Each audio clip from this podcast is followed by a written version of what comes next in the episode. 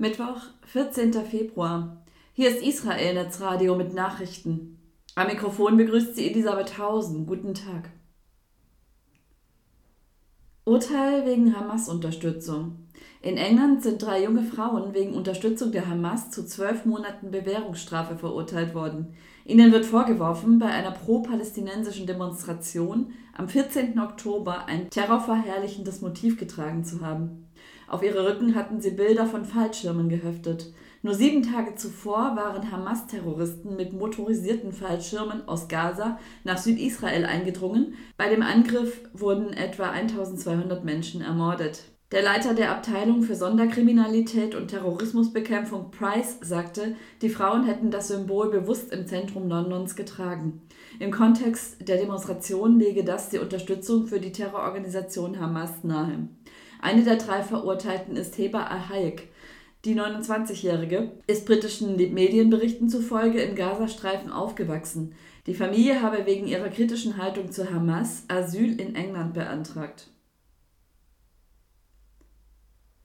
März in Israel. Der Oppositionsführer im Bundestag Merz hat bei einem Besuch in Jerusalem Israels Recht auf Selbstverteidigung bekräftigt. Die Zerschlagung der Terrororganisation Hamas sei ein verständliches Ziel, sagte der Chef der CDU-CSU-Fraktion am Montag bei einem Treffen mit dem israelischen Regierungschef Netanyahu. Dieser dankte Merz für dessen feste Unterstützung. Merz kam auch mit Knesset-Sprecher Ohana zusammen. Er traf außerdem eine Geiselangehörige und besuchte verwundete Soldaten im Hadassah-Krankenhaus im Jerusalemer Stadtteil Enkerem. Schild mit Hinweis auf Eschkol. Ein Reservist hat im Gazastreifen einen Holztisch mit einem Metallschild entdeckt, das sich auf einen ehemaligen israelischen Regierungschef bezieht. Die hebräische Gravur lautet: Der Tisch von Levi Eshkol seligen Andenkens, Spende eines Dubek-Mitarbeiters 1981. Eshkol war von 1963 bis zu seinem Tod 1969 Premierminister. Dubek ist eine Zigarettenfabrik in Petach Tikwa.